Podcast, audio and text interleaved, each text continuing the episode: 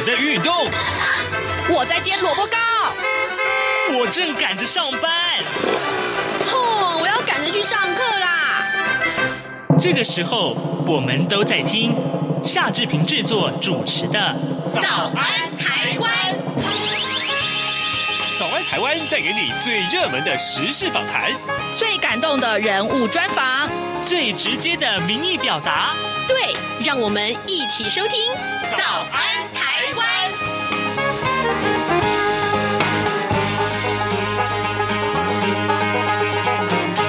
早安，台湾！我是夏志平。今天是二零二零年的九月三十号，星期三。哦，已经九月底了耶！嗯，接下来就是我们要看到是这个中秋节的 连续假期了哟。好，来，今天志平在节目里面为您介绍台中文学奖。过去啊，我们曾经啊为大家来介绍台北文学奖，可是台中文学奖其实也有不错的规模。待会儿我们会为您连。连线访问《文讯》杂志的企划黄丹妮，我们请 Danny 来跟大家介绍哦。各位，如果你有这个呃，平常有在写作的话，这也许是一个很好的机会，崭露头角。好，另外呢，我们来看一看各平面媒体上面的头版头条讯息。今天大大的新闻还不少哦。呃，《苹果日报》还有《中国时报》上面通通谈的都是这件事情。反制中国，美国将会出售呃，对台出售公。攻击性的武器吗？啊，就是问号啊，这是一个问号。国防部长说，因应情势会有调整。我们看到《苹果日报》的内文是这样提到的：共军频频扰台，呃，甚至跨越了海峡中线挑衅。立法委员江启臣昨天在立法院质询国防部长严德发，啊，虽然美国依照《台湾关系法》提呃呃提供台湾的呃这个是防卫性的武器啊，但是。呢，这两年来啊，台海情势变化，再加上美中对抗，台湾如果提出攻击性武器的要求的话，那么美方是不是会出售呢？啊，严德发的回答是说，因应情势的变化，在这一方面双方都有做调整。这句话可以说是非常非常敏感哦。啊，另外他还说了，美方也要维护整个区域的安全。有做调整，好，这个呃，就是《苹果日报》的这个头版头条上面的第一段的导言。那《中国时报》上面也提到，就是行政院长苏贞昌啊，昨天在这个向立法院提出一百一十年度的中央政府总预算报告，在总岁出两兆一千六百一十五亿当中呢，国防部主管预算一共编列了三千六百六十八亿元，占总预算的百分之十七，居各机关之首。那如果再加上这个新式战机采购预算两百九十亿元，总规模模直逼四千亿元了，那么这比上年度增加了三百九十六亿元，暴增了百分之十一点一。那相较预算排第二位的这个教育部，整整多出了整整多出了一千三百四十五亿。那不但如此，呃，这个随大陆基建威胁升温呢，呃，国防部长严德发昨天在立法院被询。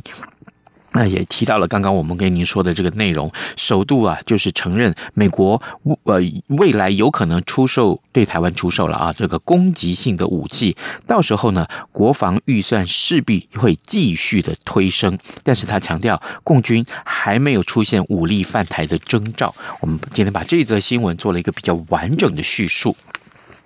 另外，《自由时报》上面则是提到这件事情，也跟这个呃军事议议题有关呐。呃，义务役这个预官停考、人力中断这个话题，因应这个敌情的威胁啊，蔡英文总统宣示改革后备战力，国防部正在研拟方案。不过呢，立法院预算中心啊近期发布了一个报告，点出了后备战力的问题，更揭露了啊台湾近年来后备军还有士官啊，这个选充缺额的比率逐年递增的现象。今年呢，军官的缺额啊已经超过了六成，那士官的缺员呢也超过了四成。预算预算中心是非常的担忧了啊，就如果没有妥善的解决的话，恐怕会影响后备部队的整体战力。这也是自由时报上面所提出来的话题。那另外，联合报今天的呃这个头版头条其实也蛮重大的，就是。治安汇报已经停摆一年了，去年六月之后就没有再召开。内文是这样提到的：蔡政府啊，呃，这个呃放宽美猪美牛进口，引发了批评啊。所以呢，哎，立法委员江启臣昨天质询的时候就质疑说，嗯，负责全国食品安全的协调、监督、推动还有查缉事务的行政院食安啊汇报啊，自去年六月份之后就没有再由行政院长苏贞昌主持召开。一度呢问到苏贞昌语塞，呃，行政院事后解释说，食安汇报呃跟这个相关的机关的机制啊仍然持续的进行着。那而且每三个月就会开会两次。好，这是行政院的回应，这个议题也很重要，因为接下来因应明年元旦之后的这个呃含莱克多巴胺的美猪美牛，万一进口的话，那这个问题还蛮大的啊。现在时间是早晨的七点零六分十秒了，我们先进一段广告，广告过后马上就回到节目的现场来。你好，哇，好好味呀！好犀利呀！这些粤语的问候语，许多人都朗朗上口。而你真的了解香港吗？央广开辟全新带状节目《这样看香港》，一周五天，规划五种不同类型的节目，通通跟香港有关。周一，香港仔 online，My 雷拉喂，来自香港的年轻世代要用年轻人的语言解读香港的大小事。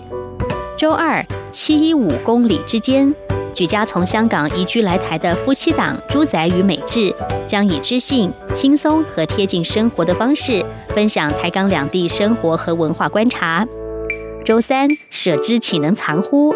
吴色智老师邀请专家学者剖析香港现况，多元视角让您迅速掌握东方之珠的未来形势。周四，想跟你聊聊天。主持人张明天会挖掘香港圈内新奇、有趣、特别的资讯，邀请各行各业各阶层来宾与您聊香港。周五港式大排档，黄美玲将为您上菜，与您谈时事、读历史、看风景、尝美食、品风尚、道人生。每周一到周五晚间十点到十点三十分，央广带您这样看香港。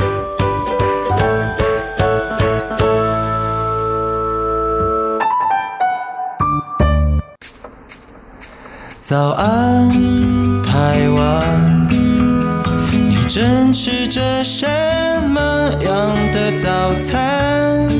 吐司加火腿蛋，咬一口，然后收听中央广播电台。新闻百宝箱。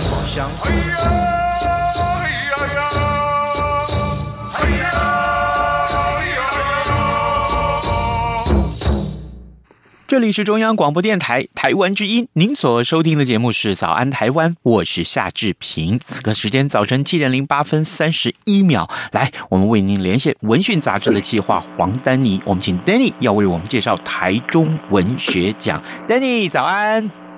这个歌早，所有的听众朋友早安。哎，谢谢你，对，很高兴听到您的声音。嗯、来，对，好久没再联络了。丹尼，请教一下，因为过去我们曾经在节目中连续两年来介绍台北的这个文学奖啊，其实受到听众很多很多的回响。因为我们的听众很多是文青哦，他们都有这个呃注意相关的讯息。那现在我们多介绍另外一个管道，其实这个管道我们看来，呃，照这个事前我们的 survey 的调查，好像这台中文学奖也蛮盛大的。首先呢、啊，我请 Danny 为我们介绍一下什么是台中文学奖。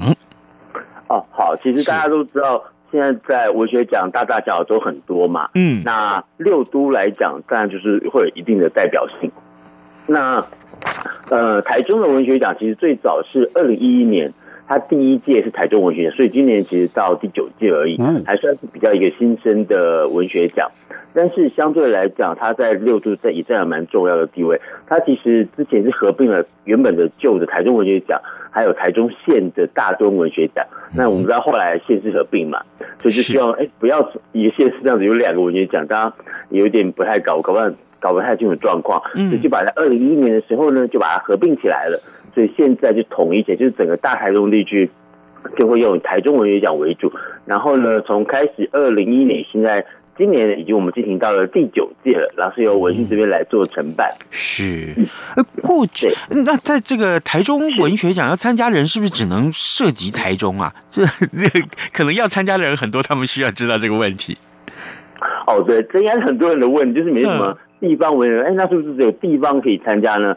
我想大部分的很多地方会有这样子的限制，不过呢。近年来有一些不断的改变，所以台中文学奖也有不断的在一些调整。所以其实呢，并不是说你要涉及在台中文学，而是希望只要是你喜欢写作的朋友，嗯，符合资格都可以参加。也就是说。呃，你不一定是要台中出生，只要全台湾都可以的。哦，那那题材呢？题材作品的内容，因、啊、因为我因为很多的这个呃文学奖比赛，它会有特定哦设定一些作品内容的一些呃，比如说性质的设定。那台中文学奖有没有说，哎，我在文学这个作品里面，我一定要讲在台中发生的事情，有这样的限制吗？其实这一次也没有了，哦就纯粹是一个文学的创作的比赛。我觉得有方式上推由台中方面来推广整个文学的呃范畴，然后让大家能够更多一点的参与，而且在这个项目上面也非常的多元哦。嗯，像一般我们就会看到各种比赛嘛，然后就像小说、散文。新诗、古典诗，那台湾文雅比较特别，我们中文的项目非常非常的，我要说非常的多元。除了刚刚我前面讲的，我们还有说台语客语诗。哦，嗯哦，然后另外呢，我们还有童话，嗯，然后另外比较推广是在呃，对于新兴学子的一些，希望他们鼓励写作，所以我们这边有国高中职的国高工程生的散文，还有国高中职生的阅读心得，还有一个是文学贡献奖。是哇，所以这些项目其实，呃，我可不可以这样说？就是说我们在台湾看到很多其他的文学奖项，但呢，也许就是小说啦、诗歌啦、散文啦啊之类的这样的一大的项目是如此，因为这些大概就是呃，这个就分类基本的项目嘛。可是台中文学奖除了刚刚你们我们所说的这些话题之外，那甚至于还有童话，甚至于还有这个呃国高中呃这个呃还有这个他们的散文作品啊，还有阅读心得，阅读阅读心得都有哎。对，因为其实某一方面来讲，我们大家知道说呃新兴学就是还是比较算是年纪比较轻的朋友，嗯，那可能他们在。呃，一般投稿创作比赛上面还是有一些限制，所以比较针对他们的族群，因为他们现在正在学习嘛。然后我觉得大家以前念书时候应该都有什么，呃，暑假优良阅读主录什么阅读心得嘛，然后大家都暑假对拼命的搞，还要做一些大家都才写出来，对不对？嗯，对对。那其实阅读心得等于就是让同学们可以在学校的时候，然后鼓励他们多阅读一些课外读优良的一些文学作品。那你。阅读完之后呢，然后再写下你的心，还可以来参加比赛。所以这一次呢，我们有很多跟像我们已经说很多高中的老师就是很认真哦。他说：“哎，那我可能要请全班同学都写，大家都是有点像是一个全班共同来参与，然后每个人都有机会来投稿，所以让更多的小朋友们、学生能够有机会参加文学奖，就好像不会只是说一定要到。”一定程度才能够参加这样哦，哇，所以就是说，广一点哦，对，范围更宽广了。是是是，嗯，好，那太棒了，太棒了。呃，各位听众，今天早上志平为您连线访问的是《文讯》杂志的企划黄登妮。呃，我们跟丹妮其实也算好朋友啊，因为他每次呢，如果有一些重大的这个比赛的时候，文消息，对，艺文消息都会 都会来呃告诉志平。然后最重要的是，因为我们的听众呀，有很大部分是对这一类的呃消息是感觉到有有兴趣的啊。Danny，，那这个台中文学奖啊，过去的得主啊。呃，当然得得到这个奖项是一个非常重要的荣誉嘛啊。那得到这个奖项之后，他们作品是不是也都出书了？那因为出书啊，呃，这件事情对于很多的读者来说，这就是读者们跟这个呃作家互动最重要的一个管道了，对不对？没错，嗯，对。其实因为我们目前我们台中文学奖才第九届，所以前八届来讲。已经有至少有三位大家比较，我我举几个例子，像第二届新诗首奖是新金圣老师，这已经是知名的作家。是。然后第四届的散文首奖是杨若慈，嗯，杨双子，然后最近也出了一本书，已经是出两本书了。嗯。那第六届哦，这是母语歌诗类台语组的第一名是顾德莎女士。不过，呃，顾德莎女士在之之前去年因为癌症已经过世，但她也是非常具有代表性的。这边我要特别提一下，因为其实这是台中文学奖是在第五届增加了所谓的母语歌诗类。那我当然当然就是希望能够在语言上面，台湾是一个多元的社会，所以一般除了我们。呃，国语写作、台语写作，然后我们增加了像母语歌诗，这母语歌诗包括台语或者客语的都可以。对，就是希望能够类别更加的广。然后我这边再另外提的话，大家知道，因为台北文学奖是有古典诗类，那今年起呢，台中文学奖也在古典诗上面琢磨，所以呢，今年台中呃也设立了古典诗类的文学奖。又又多加一个项目，所以等于是台中文学奖，我觉得我们它是不断的在呃求新求变，然后配合时事，或者说现在比较适合什么样的主题跟中文的方向。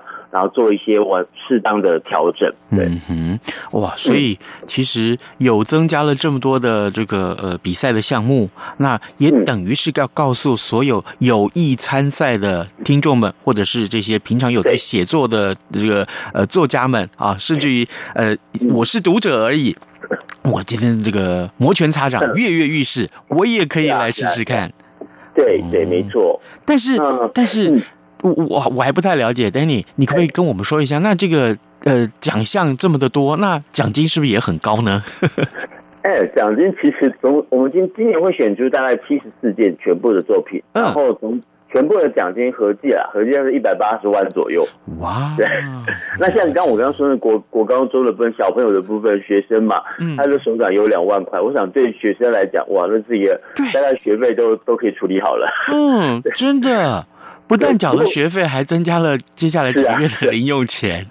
所以这是俺，书中自有黄金屋嘛，好好的念书，然后好好的写作，而且我觉得这是一个练习，就是不管你将来是考试或是作文来讲，呃，奖金是一个额外的加值跟 bonus。那最重要是透过这个文学奖，让自己去练习、去思考写作的方向，那也可以整理一下自己的思绪。我觉得。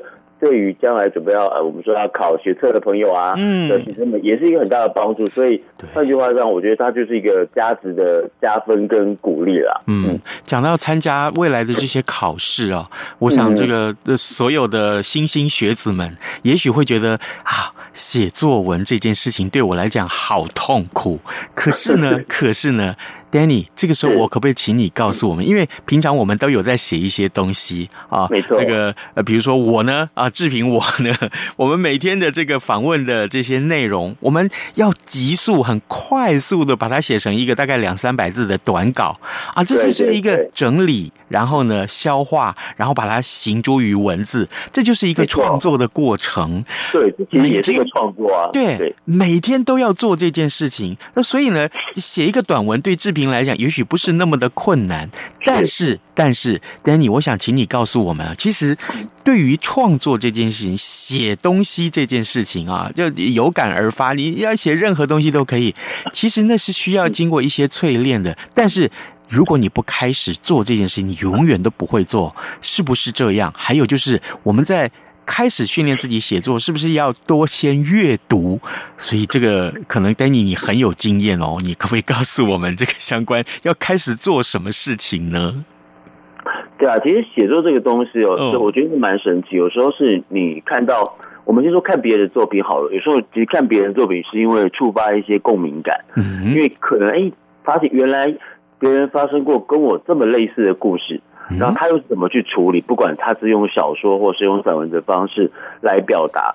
然后另外自己提笔写作，我觉得一开始可能都不会写得多好。可是有时候就像写日记一样，就算是我觉得，就算你是写个流水账，当你把它事情条列化写下来，在整理完之后，你自己回过头来，可能就算你隔天去看，你就会觉得，哎，哦，原来昨天我发生了什么样的事情？那我昨天怎么想？可能可能到早上起来，整个想法又不一样了，可能。昨天本来很不开心，但是看完之后觉得，哎，这事好像也没什么大不了。因为你把它写下来之后，再去阅读的时候，就会有特别有感觉。嗯，然后我所以我觉得书写是一个，我觉得是人的本性，就是人都会想要表达，只是我们今天用的方法，有人用声音，有人用画家用图像，那作家用写字的方式，那写字我相信每个人都都会嘛，怎么表达的方式，嗯，所以我觉得这是一个一个方式，一个让自己练习的机会。对，没错，这个。把握机会，常常练习，写出来的作品一定会慢慢慢慢的进步哦，甚至于有机会去参加文学奖项的比赛。没错，没错，没错。啊就像我说，你们有些朋友那个数学考不好，不是数学不会啊，是那个数学题目看不懂啊，这中文逻辑的问题，对不对？嗯哼，对。哎，这个比喻很好哎，真的，真的，之前发生过这种事情。嗯，这题目根本看不懂，你怎么你怎么回答啊？对 对。看不懂，很多这个学生他不会答数学题目，他有惧怕感，是因为他读不懂这个呃这个题目。那可是要读得懂题目，那等于这你的这个呃阅读的能力要有啊。对不对？没错，没错，哦、好，这很重要。嗯嗯，各位听众，今天早上志平为您连线访问的是《文讯》杂志的企划黄丹妮。我们请 Danny 呢为大家来介绍台中文学奖啊，特别是啊，刚刚我们也也也花了一点点时间来鼓励所有的听众啊，也许你可以开始练习写作，嗯、然后把这个。参加台中文学奖，文学奖作为一个目标啊，这个哎，但呀，那这个其他还有一些重要的这个呃讯息啦哈，就是比如说，那我如果要参加的话，我大概要什么时候之前一定要把作品交出来，用什么管道交出？这个相关的一些呃限制，可能要请你也在这个时候告诉我们的听众哦。好，呃，相关的报名的一些细节呢，呃，先各位。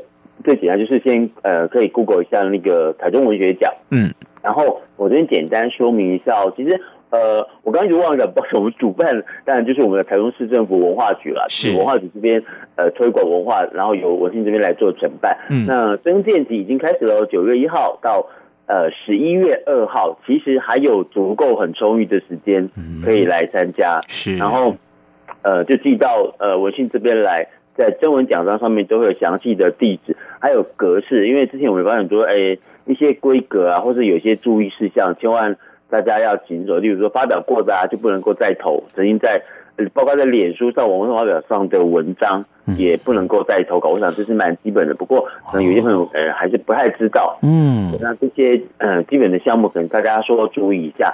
那我们上面也会有提供相关的服务电话。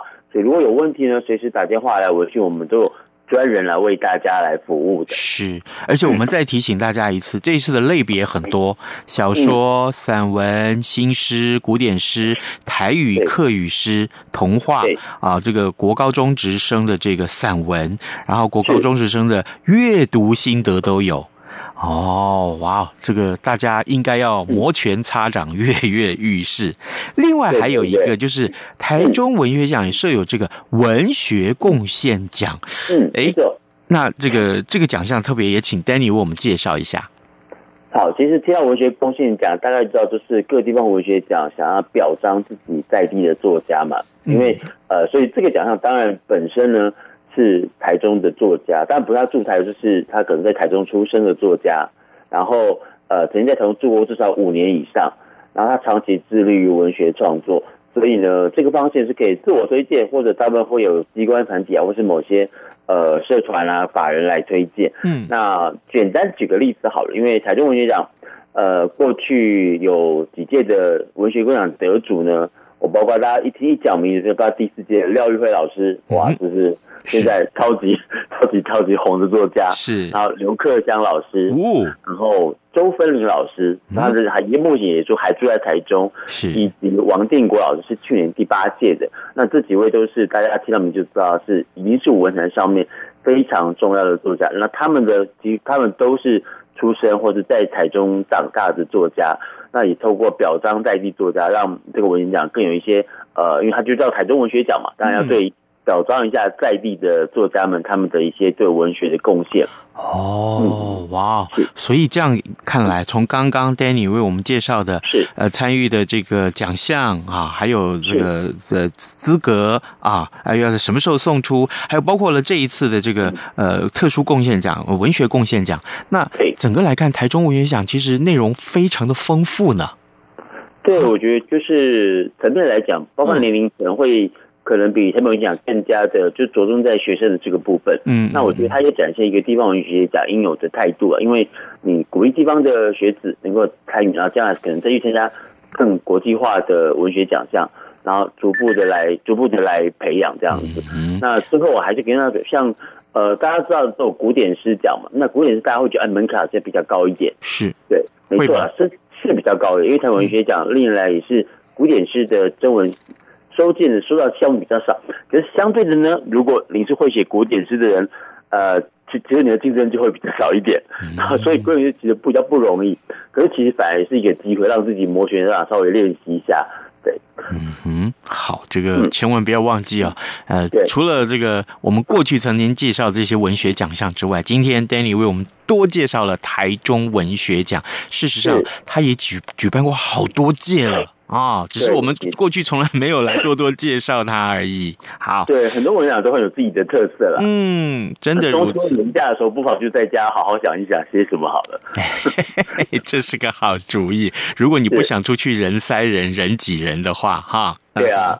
哎，好，来，Danny。最后一次，呃，我们再来提醒一下我们的听众，好不好？如果要参赛的话，千万不要忘记几号之前多，呃，什么时候之前一定要把这个作品寄出。好，一定要在今年十二月二号到邮局以邮戳为凭，把你的作品寄到文讯杂志这边来。是，嗯，等一下，你说是十二月还是十一月？哎，抱歉，是十一月二号，十一月二号，十一月二号之前。嗯，对对对。没错，那如果这个各位听众觉得，哎，今天我我跟 Danny 这个聊天的速度太快了，呵 呵还是可以上到台中市政府的文化局的官网，或者是这个文讯的脸书上面去看到这些相关的讯息。好，没错，以以这个呃文字的这个讯息为主，好不好？对对。好，来各位听众，今天早上志平非常非常高兴啊，能够为您连线文讯杂志的企划黄丹妮，我们请 Danny 为我们来介绍台中文学奖，各位。摩拳擦掌，跃跃欲试，搞不好今年可以对，搞不好你可以拿到奖金了啊！是，谢谢 Danny 跟我们的连线，谢谢，谢谢各位听众朋友，谢谢志平哥，拜拜，拜拜。我的邻居昨天才从国外回来，虽然有戴口罩，但是我觉得好担心哦。面对防疫，大家都要有正能量，不要恐慌，也不要散布不实讯息。对对对，不论是台湾人或是在台湾的外国人，面对疫情，我们都在同一艘船上。台湾的防疫是超前部署，不需过度焦虑，只要相互配合，落实防疫措施。中央广播电台祝福您平安健康。早安，台湾。正吃着什么样的早餐？吐司加火腿蛋，咬一口，然后收听中央广播电台。早安，暴马仔。